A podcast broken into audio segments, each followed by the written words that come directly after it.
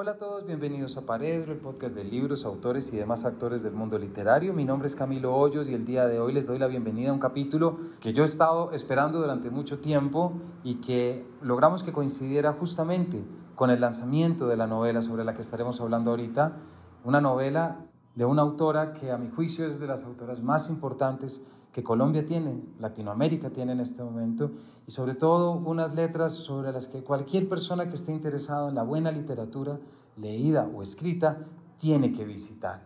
Me refiero a Margarita García Roballo y su última novela, La Encomienda, publicada por editorial Anagrama. Margarita García Roballo nació en Cartagena en 1980 y es autora de las novelas Hasta que pase un huracán, Lo que no aprendí, Educación sexual y Tiempo muerto, es además autora de varios libros de cuentos, entre los que se destaca Cosas Peores, ganador del Premio Literario Casa de las Américas 2014.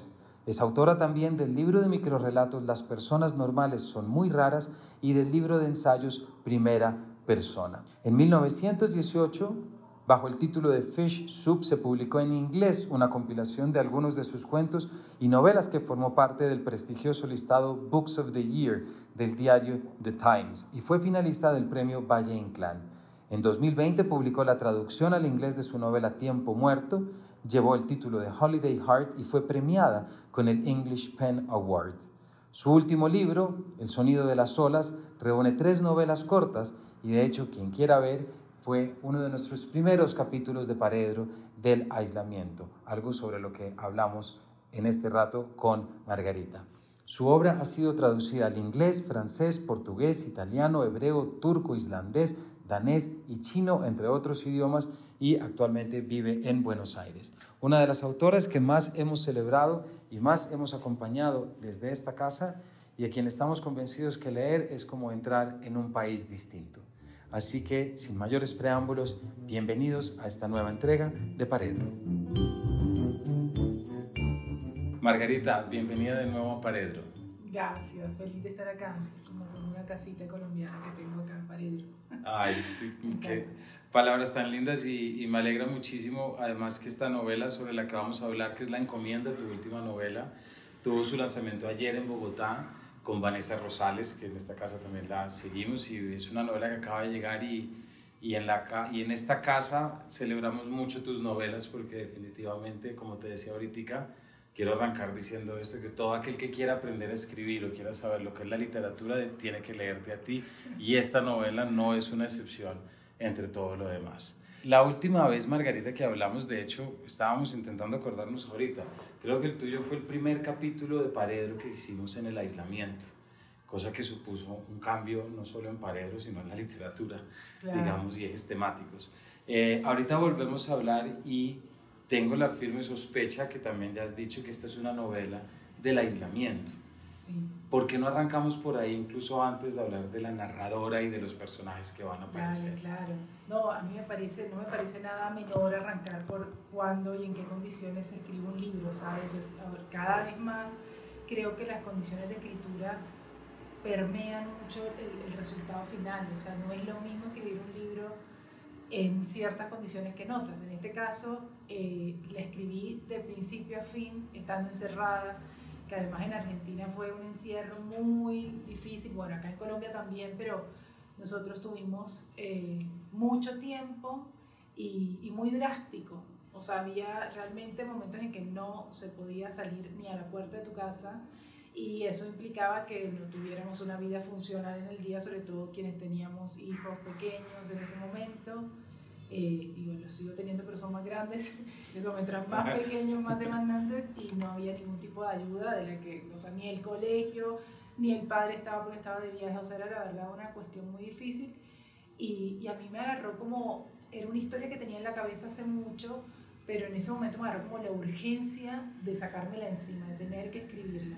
Y la escribí no solo en el encierro, sino en las madrugadas, o sea, cuando mis hijos se dormían, yo ahí decía, bueno, este es mi momento de escribir entonces la escribí así, en las madrugadas del encierro y de algún modo, aunque parezca por momentos así dicho como pensamiento mágico, yo siento que esa atmósfera en la que escribía se coló en, en la atmósfera de la, del argumento finalmente. Sí, y yo siento que no solamente en el argumento, sino también en la, en la misma percepción de la realidad de la narradora.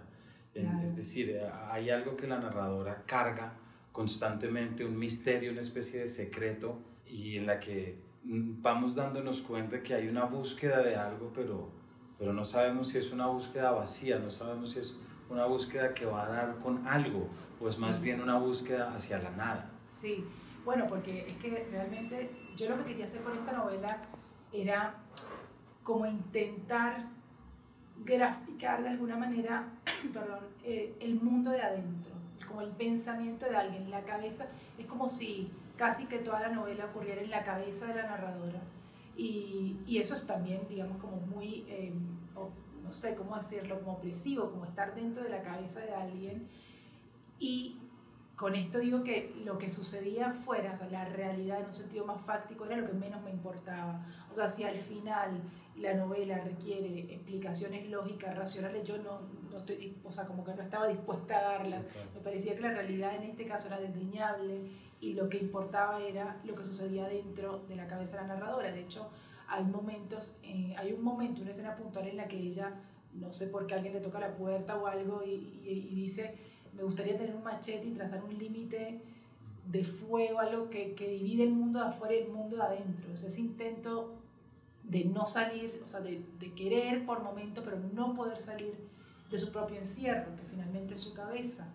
Otra metáfora en ese sentido es cuando ella se refiere a su cabeza como, como un lugar que está lleno de lombrices, que crecen constantemente, desmesuradamente, que se golpean contra las paredes del cráneo y que sospecha que un día se le van a salir como por el cuero cabelludo como una medusa. O sea, es una manera de graficar los mecanismos del pensamiento, ¿no? Yo, bueno, me interesaba mucho hablar como de la psicología de alguien, cómo la cabeza puede generar realidades que finalmente, no sé, Y mi impresión, Margarita, es que esta, esta por lo menos es la novela en la que trabajas eso de manera más concentrado, ¿cierto? Es decir, siempre tus narradores están observando la realidad, eso no es nada nuevo, digámoslo, y, pasando la realidad a través de su lente y de su perspectiva.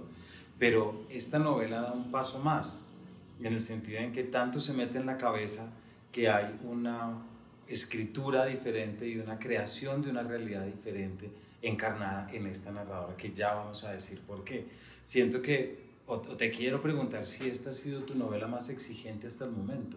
Puede ser, o sea, por lo menos, no sé si la palabra es exigente, puede ser que sí, por todo lo que dije antes también, cómo está, está escrita, cómo estuvo escrita, pero sí creo que es una de los procesos de escritura más conscientes que he tenido en ese sentido. O sea, yo tenía claro que quería, digamos, que esa fuera la premisa, que la realidad no importara y que y digamos como conseguir eso a través de ciertas elecciones formales que tuve que pensar mucho a lo largo del camino, ¿no? como cómo hacer que esto pase sin que se note, cómo hacer que esto esté naturalizado, eh, qué escenario me va a permitir mejor, digamos, que ella se maneje de tal y tal manera.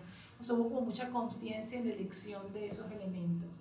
De hecho, ayer justo Vanessa, que la mencionabas, me, me hablaba de esto, de cómo de, ella, bueno, es súper inteligente, seguramente lo dijo de mejor forma, pero ella hablaba de la objetualización de las cosas, o sea, cómo poner en objetos y en símbolos toda una cosa como una carga y elegir ese objeto para que lo contenga, ¿no? O sea, como lo simbólico en esta novela es muy importante porque ¿por qué, digamos, la caja, por qué el alimento, la cocina, los olores, todo eso que finalmente qué es lo que eso comunica, ¿no? O qué es lo que significa para la narradora que le lleguen esas cosas o que le llegue finalmente esta caja gigante que contiene todo lo que, a ver, en el libro está representado en el personaje de la madre, pero que significa un montón de cosas, un pasado resuelto, traumas, eh, memorias que no consigue consolidar, preguntas irresueltas. poner en un objeto eso eh, fue como digamos, parte de, de, un proceso como muy consciente de pensar, o sea, no sé si finalmente lo conseguí, si salió bien, si salió mal, si no sé, o sea, eso es algo que uno nunca maneja del todo, no lo controla, pero sí como el intento, ¿no? La, la, la, decisión muy consciente de decir, bueno, voy a usar esto para decir esto. Ya la audiencia se va dando cuenta un poco de qué va la novela y es la narradora, un personaje que vive en Buenos Aires eh, y vive a 5.000 kilómetros de su hermana y de su familia, que es la misma distancia que hay entre Buenos Aires y Cartagena, ¿cierto? Em, y empieza a recibir unas cajas, unas encomiendas muy extrañas, porque ¿quién envía comida? Y sobre todo, ¿quién recibe comida y no la abre ahí mismo y no la mete al refrigerador ahí mismo? Ahí hay una cuestión orgánica que es muy bonita y además cuando hablamos de frutas es vincular también el trópico y el Caribe con algo tan distante como puede resultar. Y en esas le llega una caja negra, grande, que como tú dices sirve de metáfora, claro que uno no se lo debe decir así a manera de resumen, pero sí empieza a traer una cantidad de cosas. Y entre las cosas que trae es a la madre, ya veremos si es el recuerdo de la madre a la madre o una proyección de la madre, eso cada lector lo definirá. Lo que me hace preguntarte, Margarita, también por hay algo que a mí me llamó mucho la atención de esta novela y es que es una novela muy, es una novela de personajes femeninos.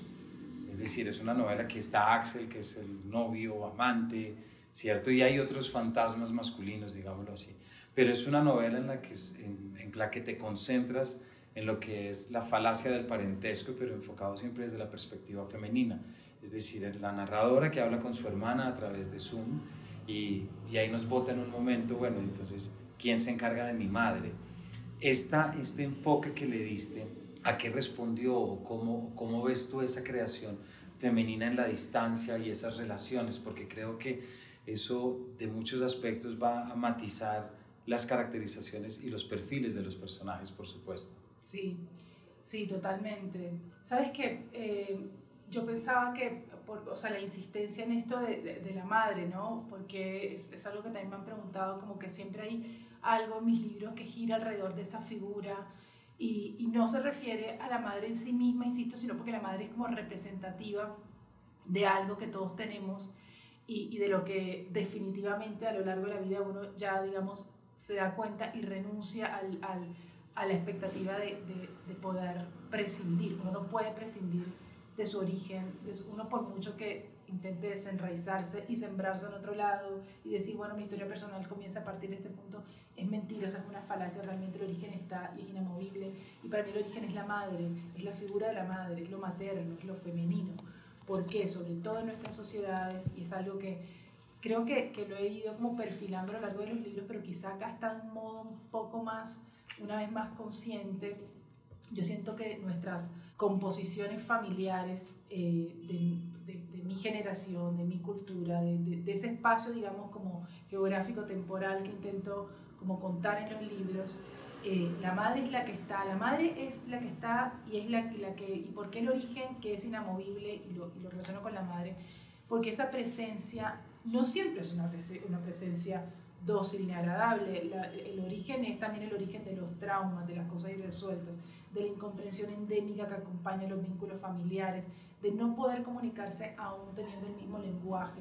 Todo eso representa lo materno. ¿Por qué? Porque en contraposición, lo masculino en nuestras familias ha sido la ausencia o ha sido el abandono. Muchas veces cuando se habla de esto que es tan contemporáneo, que está tan en boga del fin del patriarcado, de cómo terminar con el patriarcado, etcétera, yo pienso que nosotros tuvimos un patriarcado todavía más drástico, eh, que fue el abandono. O sea, el verdadero patriarcado en nuestra familia latinoamericana, caribeña, colombiana, tercermundista, es el abandono del padre, aun cuando vive contigo. O sea, la figura del padre en nuestras familias, en ese momento, siempre fue la ausencia. Entonces, para mí sería imposible simbolizar el origen en una figura paterna. Eh, mientras que la figura materna, con todo y lo complejo y con todo lo traumático que puede ser el origen, siempre estuvo. Eh, en otra novela que se llama Lo que no aprendí, que está en, en esta compilación de la que hablamos el año pasado, la, la madre es un personaje como odioso en muchos mm. sentidos, pero es la que está en el diario, ¿no? Es como, de hecho, en algún momento la, la narradora dice eso, es como que nunca no está, está. La, la, entonces, como que en un punto siento que, que por ahí pasa la figura materna en, en, en mi literatura, ese, ese origen inamovible, inmodificable, que está del que uno no se puede desprender y que, y que está simbolizado en eso que siempre estuvo, aún desde la ausencia, porque finalmente lo que le pasa a esta narradora es que está lidiando con la ausencia de alguien. Sí. O sea, después, no sé, sí, como lo ha dicho, el, el lector hará las lecturas que crea, digamos, le dará la lógica que crea a esta novela, pero, pero a lo que acude ella, sin embargo, es a la madre, es a esa figura. Sí. ¿no? y, y, se ve como, digamos, en la obligación de intentar conocerla y desentrañarla, aun cuando no dice, esta mujer dice que es mi madre, pero yo no tengo ningún recuerdo de ser su hija. Y, y, ante esta materialización se ve como en la obligación de decir, bueno, ¿qué hago con esto? Lo conozco, le pregunto, busco más que esto de lo que es, creía haberme olvidado. Claro, y hay algo que también funciona en la novela porque la madre aparece después de que la hermana le cuenta que se va de crucero. Eh, surge la pregunta de la narradora y entonces, ¿quién se ocupará de mi madre? ¿Cierto? Y entonces ahí es cuando aparece la madre con todo lo que, con todo lo que lleva. Pero quisiera que nos quedáramos un momentico en la figura con la hermana, porque también la figura con la hermana me pareció muy potente. Me recordó también otra, otra relación, otra imagen de parentesco filial que está en la última novela de Piedad Bonet, por ejemplo, en que también la figura de la hermana es una figura que no goza de la misma complacencia de la madre, porque claro, una cosa es el origen y otra cosa es la natural competencia de los dos que salen del nido. Y entonces salen estas frases que son esa mirada tuya que ya nos vas acostumbrando como lectores, que uno se sacude. Cada vez que hablamos yo voy reforzando mis ideas sobre la falacia que propone el parentesco. Con cada llamada, la teoría gana en espesor lo que pierde en claridad. Imagino mi cabeza hospedando lombrices largas que se dan golpes contra las paredes, que crecen despacio y desmesuradamente, que se enrollan en sí mismas para ocupar cada vez más lugar. Y más adelante, mi teoría supone que la conciencia del vínculo basta para convencer a las personas de que el parentesco es un recurso inagotable, que alcanza para todo unir destinos enfrentados, torcer voluntades, combatir deseos de rebelión, transformar mentiras en memorias y viceversa. O bien sostener una conversación anodina. Pero no alcanza, al contrario. El parentesco es un hilo invisible. Toca imaginarlo todo el tiempo para recordar que está ahí. Las últimas veces que vi a mi hermana, me repetía a mí misma, somos hermanas, somos hermanas, como quien solo puede explicarse un hecho misterioso acudiendo a la fe. ¿Nos cuentas un poquito de esa relación con la hermana? Sí, a ver, me encanta también a mí el personaje de la hermana. Era, es un personaje que me parece como súper importante en la construcción de la narradora, porque al mismo tiempo es una narradora que está llena de contradicciones, ¿no? Ella eh, sabe que no comparte demasiadas cosas con su hermana, sin embargo sostiene periódicamente videollamadas por, porque sí, porque dice el, el modo en que he conseguido, digamos, como lidiar con esto. Uno finalmente se queda como con lo que le es más cómodo y más liviano de transitar en la vida. Ok, no voy a desentrañar nunca esto, nunca vamos a ser amigas, pero somos hermanas, entonces, digamos, hagamos un pacto, una tregua en la que esto sucede. Y esto reproduce, pero tantas tantas, digamos, maneras de vincularse con la familia y con los parientes que yo veo, digamos, en la vida real. Y es como, eh, como, eso, como modificamos nuestras conductas justificadas en eso, en el parentesco, en la consanguinidad, o sea, como incluso hacia adelante, es como, bueno, los hijos son los hijos, ¿eso qué quiere decir? O sea, yo siento que ese solo mandato, porque finalmente es un mandato, no alcanza. O sea, hay un momento en que si se estira tanto ese hilo, se rompe. Entonces, eh, me interesaba como, como indagar en eso, porque al mismo tiempo, o sea, si bien ella pone en duda, en cuestión permanentemente, esta idea del parentesco como, como eso que justifica cualquier cosa, también por momentos en la novela dice que la hermana, que es esa persona que finalmente ocupó el espacio, digamos, de que por momentos en el libro también se refiere a la hermana como esa única figura o esa única persona de la que, de la que ella se puede agarrar como para tener una especie de genealogía personal. Ah. Porque aunque la hermana, ella le preguntaba que ella era muy chica cuando dejaron de vivir en la casa de la madre, y bueno, y, se criaron de otra manera, con la abuela, con la tía, en fin, algo que, que también sucede mucho en, en el lugar del que yo vengo, o sea, es como hija que se crían con, con figuras maternas por todos lados, aun cuando no sean su madre. Este, por eso insisto en que la madre no es la madre, la madre es todo eso que representa, pero sí es lo femenino, sin duda. Es como, y, la, y ella dice por momentos de la hermana que es eso de lo que puede agarrarse para armarse una genealogía personal. La hermana, ella le preguntaba, pero ¿qué pasó con nuestros papás? ¿Cuál es el origen de esto? ¿Cómo empezó tal cosa? Y la hermana le contaba unas historias completamente disparatadas cada vez más. Decía, bueno, pero al menos tengo algo de lo que agarrarme. O sea, no importa si pasó, si no pasó, pero ella me dio eso, ¿no? Entonces también es muy difícil prescindir de eso. Pues es una vez más esto que decía al principio, uno no puede cortar eso, eh, como amputarse eso que de alguna manera lo fundó, así sea una mentira, así sean estas fantasías de la hermana, esa es la única historia personal de la que ella puede agarrarse. Entonces, aunque en su etapa adulta no comparta absolutamente nada con ella, digamos, representa un fundamento de algo y es muy difícil desaprenderse. Claro. A mí nunca se me olvida nada cuando, cuando le pude hacer la entrevista a Jonathan Franzen sobre encrucijadas, que sobre esta novela que son las generaciones. Él, cuando yo le pregunté por esa relación padres e hijos, él decía, de lo único de lo que no te puedes librar es de tus padres. Es decir, hoy en día eh, estamos en una sociedad que te permite escoger todo, escoger hasta tu sexo, escoger tus nombres, eh, todo lo que quieras te lo da, pero lo único que no te da es poder cambiar a tus padres. Total. Y eso me, fue una respuesta que se me quedó metida, ¿cierto? Entonces, claro, contra los padres no podemos negociar, hay un punto en el que, y tus personajes también lo hacen, y que tenemos que conciliar y que tenemos que esto, pero es distinta la relación que se establece con los hermanos, porque los hermanos es como que es percatarse que salimos del mismo nido, recibimos la misma crianza, recibimos todo, pero ¿cómo podemos ser tan diferentes? En el caso del narrador, es que, y, y, porque, y digo que también esta diferencia, por lo menos en tu novela, tiene una cosa muy interesante y es que es en presencia de la hermana que la narradora también saca a luz algo que es tremendamente real y es que todos vivimos con alguien bueno y alguien malo adentro. Es decir, todos habitamos el, el, la vil, como tú dices, y la otra que es la buena. Eso únicamente aparece frente a la hermana no aparece frente a la madre. De tal manera que, aunque no sea origen, sí también es un lugar en el que se terminan de asentar las características y empiezan a salir los demonios. Totalmente. ¿Cierto? Sí. No, y, y de hecho es bastante como cruel el modo de, de exponerlo como, digamos, vivo como controlando, callando a, a, a la vil dentro de mí para no, digamos, volver esto una... Ni siquiera es para no herirla, es como, si no se puede alargar demasiado, mejor no lo digo, mejor me lo guardo.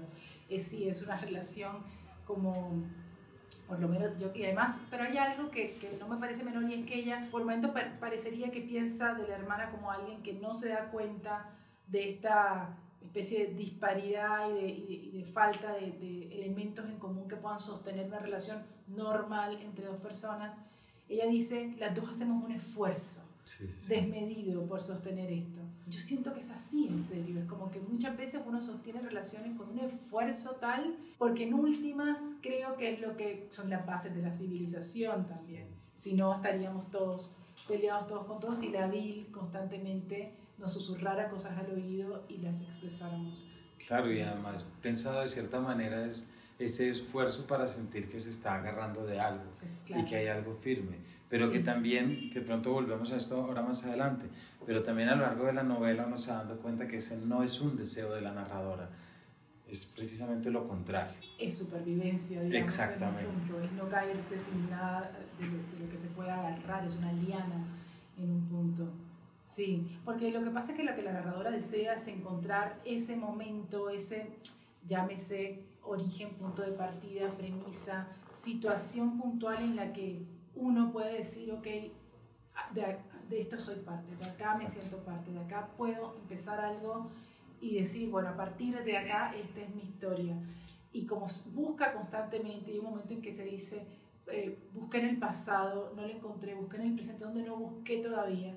Y entonces, que está un poco casi hacia el final, pero un poco lo que plantea la novela es la perspectiva o la posibilidad como drástica de una historia que prescinda de, de eso, digamos que no, o sea, de un origen quizá que pueda estar situado en el futuro, en la posibilidad. O sea, el origen puede estar situado en el futuro, es la gran pregunta. Y, y, la, y, digámosle que el lugar de origen puede ser el que, hacia donde uno se dirige y, y ahí entrarían metáforas de la sombra y todo lo demás. Pero hay algo que el tiempo pasa y hay cosas que te quiero preguntar, eh, Margarita, y es la importancia de la escritura dentro de la novela. Sí. Es decir, hay, hay un capítulo eh, que a mí me parece que es de una, que es de una maestría, espérate, aquí lo, porque tengo la cita para leer, que es el capítulo en el que la narradora está cuidando a... No, es uno de ellos, pero hay un, hay un momento en el que la narradora es quiere, trabaja en una, esto también para nuestra audiencia, trabaja en una empresa, en una compañía de publicidad, eh, le encargan textos que tiene que escribir, pero también quiere irse a, está participando por una beca en Holanda y entonces en este momento está escribiendo precisamente lo que es la, el proyecto, el proyecto ya con un guiño que no me parece menor, que es que le dicen está hecha para ti porque tú eres latina. ¿Cierto? Que ese es como el, el guiñito. Pero entonces aquí hay un punto que te quiero preguntar eh, y es cuando de repente la narradora se pregunta por el trabajo y esfuerzo que supone escribir. Leo de la página 36. Y aunque escribir es algo que hago todos los días desde hace años, vuelvo a sentir que eso que yo llamo mi trabajo no es más que otra estrategia de evasión. En el mapa universal de oficios, escribir equivale al esfuerzo que empeña una garrapata en alimentarse y sobrevivir entre depredadores. Yo me trepo en una rama, espero a la manada largamente, calculo la distancia menos riesgosa para dejarme caer sobre un bulto mullido y tomar una ración ínfima de su sangre que a mí me permite tener esta vida restringida, pero suficiente. Mi trabajo es pequeño y un poco rastrero también. Me van a matar los colegas escritores. sí, parte de lo que yo quería, digamos, como también proponer en esta, en esta novela, que podría, ser, podría haber dicho en esta nueva entrega, este, es, eh, digamos, a mí me interesa mucho cuando un texto no se trata sobre una cosa, porque en la vida tampoco se trata nunca sobre una cosa, sino sobre muchas cosas. Y en ese sentido quería construir una, una novela como de capas, quería que hubiera muchas capas, o sea, los temas de siempre, eh, no sé, argumentos secundarios, personajes que van y vienen, o sea, capas, capas, capas, y una de esas capas que más me interesaba era la de la escritura, la del oficio de la escritura. Y en ese sentido a mí, yo siempre, a ver, creo que no es la primera vez que lo hago, en otros libros también está, pero acá quizá una vez más está como de un modo quizá más consciente y es, a mí me interesa revelar el procedimiento. Me parece que es algo que suma y que, porque también me pasa algo y es que llega un momento en el que creo que no me alcanza con que solo me cuenten una historia. O sea, me, como lectora me, me, parece que por muy virtuosa que sea esa historia, a mí me, me hace falta algo más, como que pido algo más. Y entonces me interesa que cuando escribo, el autor no se camufle necesariamente, es como que te cuente, te revele, te muestre un poco, esto se hace así, lo estoy haciendo así y me interesa que lo veas, no me interesa esconderme. Y una de las maneras de hacerlo era, bueno, hablando, la narradora es alguien que se dedica a escribir y contando cómo era, ese, qué era para ella ese oficio, cómo lo hacía. Eh, o sea, hay de hecho como bastante reflexión acerca de qué palabras usa, qué palabras suprime, cómo hace esto, cómo hace construcciones, digamos, semánticas determinadas a partir de básicamente sus limitaciones y sus posibilidades. En cuanto al oficio de la escritura, yo llevo mucho tiempo pensando un poco parecido a lo que dice la narradora, a lo mejor sin, sin, sin ser tan extrema, pero, pero sí siento que, a ver, escribir en sí mismo es un oficio o una profesión, más que un oficio que está sobredimensionado. O sea, realmente en el mundo suceden cosas eh, como muy grandilocuentes, representadas, no necesariamente buenas, representadas en esa figura por los depredadores. Mm. Y uno lo que hace es robar, como ir fagocitando parte de, digamos, de ese entorno en el que habita y convertirlo en lo que lo convierta, materia narrativa, llámese ficción, ensayo, como quieran llamarle, eh, pero uno se vale de ese mundo que habita para robar pedazos de él, encerrarse en su cubículo y construir un mundo alternativo con el que, digamos, le, como dice ella, le es suficiente, es un mundo restringido, le es suficiente, pero bueno, claramente eh, no, nadie lo está esperando, o sea, no, no, es como, no es algo que alguien ansíe que ocurra. Ocurre por, por una especie de voluntad y de obstinación que tenemos los que hacemos esto, que nadie nos pidió, pero que nos empeñamos en, perpetuar, no sé. Es que mientras te escucho estoy buscando una cita que ahorita no estoy encontrando, pero que y que está subrayada en alguna parte, pero que es que se me quedó grabada, espero estar recordándola bien y es cuando la escritora, cuando la narradora habla de la escritura, no sé si le contesta a León y le dice que ella cree que los trabajos marginales construyen más verdades que los trabajos eh, centrales. Eh, no puedo no relacionar esto también con lo que nos hablas de la ausencia del padre, que representa un poquito el trabajo institucional, ¿cierto? Exactamente. Siempre hemos valorado mucho ese trabajo fuera de casa, el éxito, el padre que se va temprano porque tiene que trabajar. Y por malas lecturas, yo creo, se empezó a tomar ese trabajo de la casa y del cuidado como algo negativo, como algo que no llegaba a eso otro y que por lo tanto se veía bajo otro rasero. Siento que, que, la manera de explicar la escritura desde allí eh, tiene todo el sentido porque habla de su incidencia y de su puntillosa manera de reflejar las cosas, pero al mismo tiempo de su desatención absoluta sobre lo que es importante o pragmático. Exactamente. No sé si me explico bien. Sí, sí, me encanta, me encanta lo que estás diciendo. Viste que a veces uno escribe las cosas y después alguien hace lecturas mucho más inteligentes sobre ellas. Me encanta lo que dice, porque además ahí habla en esa misma cita que, que no estás encontrando y yo tampoco sé ayudarte porque no sé dónde está, pero... Déjame ver qué tiene que aparecer aquí y la audiencia, o si no, pues ya la audiencia la tendrá que encontrar y subrayar.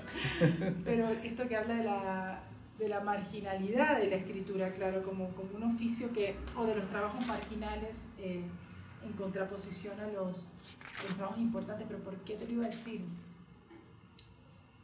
Ahora yo fui la que me perdí.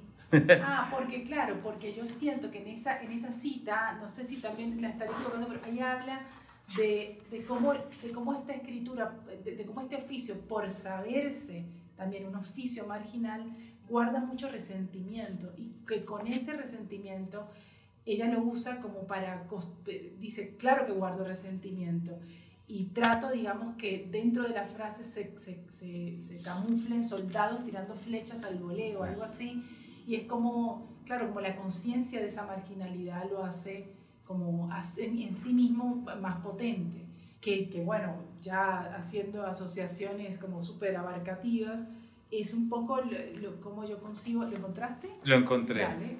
Para, perdón que te interrumpo.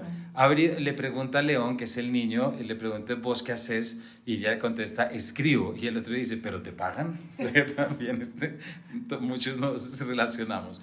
Habría querido contestarle a León que eso no era lo importante, que me importaba mi trabajo porque creía que en los oficios residuales circulaba más verdad que en los céntricos e importantes había oficios que te hacían pensar que tenías el poder de producir cambios a gran escala. Un ingeniero debía sentirse un poco de ese modo, magnánimo. En lo pequeño, en cambio, había un esfuerzo de síntesis que se traducía en esencia.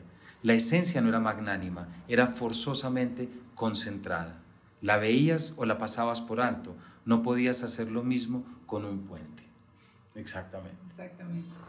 Bueno, por eso escribo y no hablo. Está mejor explicado ahí que todo lo que te quise decir. Bueno, Margarita, hay algo también que te quiero preguntar.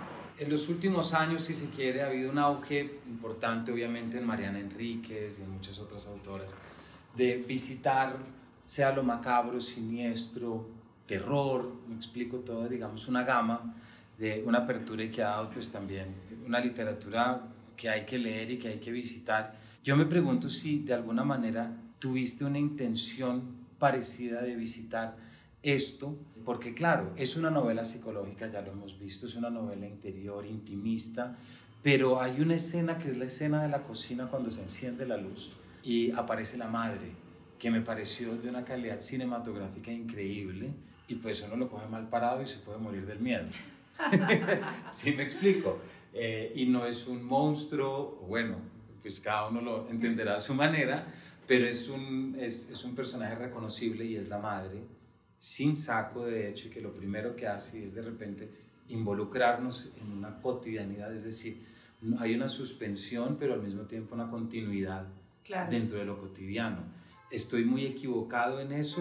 No, no, para nada. No, lo, lo, que pasa es que yo, a ver, mi, a lo mejor, viste, las intenciones de uno no se condicen con, después con las lecturas posteriores, pero yo no los, no, a lo mejor por falta básicamente de, de, de bagaje dentro de la literatura fantástica, eh, pero yo no quería hacer algo fantástico, yo quería hacer algo kafkiano, que es muy distinto, es como De hecho, creo que fue el único libro que releí antes de, o durante la escritura de esta novela porque me interesaba ese hecho que, digamos, por una pequeña fisura en la realidad, de repente como brota como algo que fuera de lugar, como si fuera un código que se salió, pero que después se naturaliza. Como que esta cuestión que pasa y por falta de, no sé, de vocabulario probablemente le llamamos es delirante, esto no puede ser. Es como alguien, no sé, estuve en España en una de las presentaciones y había alguien que me decía, pero necesito saber, la madre es un fantasma, la madre es un fantasma. Bueno, no sé, cada quien verá qué es la madre, pero es como, que, como ese pequeño hueco en la realidad por el que brota algo que, uy, ¿qué pasa acá? Se salió de la lógica racional habitual, pero que después, como ves, digamos, y como bien lo explicaste, lo primero que se le ocurre a ella decir es como, wow, la describe cómo está vestida y dice, voy por un chal porque no trajo nada para abrigarse, entonces le pone algo porque va a tener frío y, y se naturaliza por completo. Entonces yo eso lo leo o lo, lo, lo, quise, digamos, como introducir como un hecho kafkiano más que fantástico, porque creo que además lo fantástico requiere, bueno, mencionaste a Mariana Enrique, que además es una de mis grandes amigas, pero es alguien que admiro profundamente porque ha sabido hacer con un género como muy, un, un género que tiene unas reglas y unos códigos muy cerrados, y como envases perfectamente diseñados, ella no de esos envases, pero le mete un contenido propio, tan personal que lo hace único. Ya está ahí Mariana Enríquez, no puede ser más nadie, no puede ser Stephen King, porque, o sea, pero es Mariana Enríquez. Y yo eso no, no siento que, que lo haga, ni que lo sepa hacer, ni que sea mi intención hacerlo en esta novela, porque siento que los géneros, lo genérico está tan codificado y a mí me cuesta manejarme dentro de las estructuras como muy codificadas. Entonces, este, este, este elemento fuera de lo hiperrealista, digamos, yo lo leo más, o por lo menos es mi ambición, leerla más como un hecho kafkiano que fantástico. Y ahí, bueno, entra lo de la novela psicológica, porque, bueno, la metamorfosis tendrá muchas lecturas, pero una de tantas es que es una novela psicológica. Exactamente.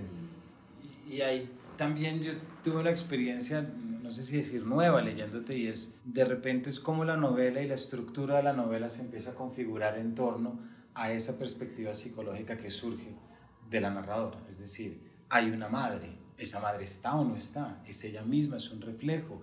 Entonces ya entramos en otro suspenso que es alguien se dará cuenta si eso, ¿no? Y pasan otras cosas que no las voy a decir para no arruinar spoilers, para no botar spoilers ni nada parecido, pero sí la novela empieza a coger un camino en el que ya hay algo más que es el afuera, es cómo se estará viendo esto desde afuera. Exactamente. Porque estoy metido dentro de la narradora, dentro de su mundo, dentro de sus deseos, dentro de su eh, inacabable. Y ahorita que decías que, claro, te cuesta trabajo las categorías, pues a todos tus personajes les cuestan trabajo las categorías. Entonces no me sorprende, porque tu, tu mirada es una mirada que va destruyendo esas categorías y que las va subvirtiendo y que las va viendo. Pero si es verdad que logras establecer un dentro y fuera, eh, y ahí es donde aparece, como ya verán los, eh, ya como ya verá la audiencia, ahí también es donde aparece pues, la importancia del edificio, de los vecinos, de la terraza, de Ágata, la gata, de la relación que está entre Ágata y la narradora, eh, y muchos otros, digamos, como personajes exteriores que contienen esa mirada, pero que también para nosotros son como esas ventanas para saber qué está pasando en realidad. Es decir, esto que está pasando, si es así o no es así, o de qué me debo agarrar. Margarita, ya se nos acaba el tiempo, pero quisiera hacerte una pregunta, y es la misma pregunta que le hice a Leila Guerriero cuando la entrevisté. Eh, si queremos aprender a mirar como tú, ¿qué hacemos? y si alguien que te lea quiere aprender a mirar como tú, ¿cómo, cómo hace? Y esta pregunta tiene que ver mucho con los ritmos de tu escritura ya aquí tienes una narradora que ya nos confesaste que tienes cosas en común, pero cuando tú empiezas ya desde lo técnico a escribir una novela como esta, ¿cómo, cómo mides tú lo que vas escribiendo, el dentro, el fuera? Es decir, ¿cómo generas estos países narrativos dentro de una cabeza, que es lo que tú haces a través de, sus de tus novelas, yo creo? Ay, muchas gracias, Camilo. La verdad que tus palabras son divinas. Voy a, grabémoslas todas y las ponemos en la próxima portada. Este, muchas gracias. No, mira, la verdad, yo es algo que también hablábamos anoche cuando me preguntaban por los talleres. ¿no? Yo doy bastantes talleres ¿Y qué le decía a mis alumnos como, como que, que escribir bien, escribir mal? Yo no sé qué es escribir bien y escribir mal, pero sí creo que hay algo como esencial, una cosa como muy elemental y que parece como, no sé, verso, pero estoy convencida de que uno tiene que preguntar mucho constantemente por el sentido de lo que hace, por el sentido de lo que escribe, porque creo que a partir de ahí, de tener claro ese sentido, y por supuesto yo no lo tuve claro desde el principio, de hecho creo que pasaron varios libros hasta decir, ah, mire, también la, la mirada externa me ayudó mucho, saber cómo ¿Por qué estas fijaciones? ¿Por qué siempre me fijo en esto? ¿Por qué dónde pongo el foco? O sea, porque el mundo es inmenso, temas son infinitos, pero uno pone el foco y localiza su interés en dos o tres, no mucho más. Y una vez tienes claro cuál es ese sentido, o sea, yo, cuáles son mis temas, por qué yo me siento y hago esto una y otra vez, creo que las decisiones formales te van viniendo solas, te van como qué es más eficiente para hablar de, no sé, el otro día un alumno me decía, yo creo que mi tema es el duelo, y yo le decía, bueno, piensa en todas las decisiones formales que te pueden ayudar a representar ese duelo. ¿Qué tipo de personajes, qué tipo de escenario, qué tipo de diálogo, qué tipo de lenguaje puedes usar para hablar del duelo? Entonces, pero como que yo siento que eso se va dando automáticamente una vez uno tiene claro el sentido. O sea, lo primero es preguntarse, nunca dejar de preguntarse eso, porque hay mucha gente que escribe bien, o sea, yo creo que de verdad, o sea, como que yo tengo muchos alumnos y escriben súper bien, correctamente, tal, es, es fácil encontrar buenos narradores pero insisto, a mí, a mí como lectora también me, me hace falta como encontrarme con algo más, con qué es lo que me está queriendo decir del mundo, qué es lo que me está queriendo comunicar, por qué me conmueve en tal y en tal aspecto, qué trabajo hizo este autor como para transmitirme todo eso. La manera de transmitirlo son las decisiones formales, pero no son tan eficientes si no están agarradas a un sentido. Entonces para mí el sentido es como la pregunta fundamental de la escritura. Y yo creo que nosotros también como lectores encontramos ese inevitable diálogo entre tu narrativa y tus narradores con la vida íntima de cada uno. Porque cuando digo lo de las categorías eh, y lo digo tus personajes, todos tenemos de alguna manera algo de tus narradores. Es decir, todos nos chocamos con los y, y nos juramos muy distintos, nos juramos que estamos en otros espacios, pero, pero a través de la mirada que tú llevas a lo, a lo literario, es indudable que empieza ese trabajo. Creo que tiene algo que ver con lo que decías hace un rato de la escritura, pero si empieza, empezamos a entrar en ese país que a mí me parece delicioso, que es entender la novela como una máquina de pensar, la novela como un espacio para pensar en las cosas en las que estoy viviendo, no únicamente como tú dices, estar escuchando las historias de los otros y quedarme únicamente con sus narrativas. Claro que eso está muy bien, pero cuando redujimos al máximo, digamos, eh, llamémoslo la cadencia argumentativa, como haces tú, que te quedas con la punta del iceberg y luego todo queda sumergido, nos damos cuenta que lo que queda arriba son cosas que todos tenemos y contra lo que nos chocamos y contra lo que nos enfrentamos. Y yo creo que eso para la audiencia es ya un motivo suficiente para leer esta novela, La Encomienda, así por supuesto como todas las demás, Margarita. Muchas gracias. Bueno, ojalá le guste, es, es es verdad que es un poco distinta, pero yo creo que son aproximaciones a los, a los mismos temas, esos fundamentales, desde, bueno, una vez más, como lugares formales distintos. Pero bueno, ojalá, ojalá funcione, ojalá yo creo, yo creo que sí.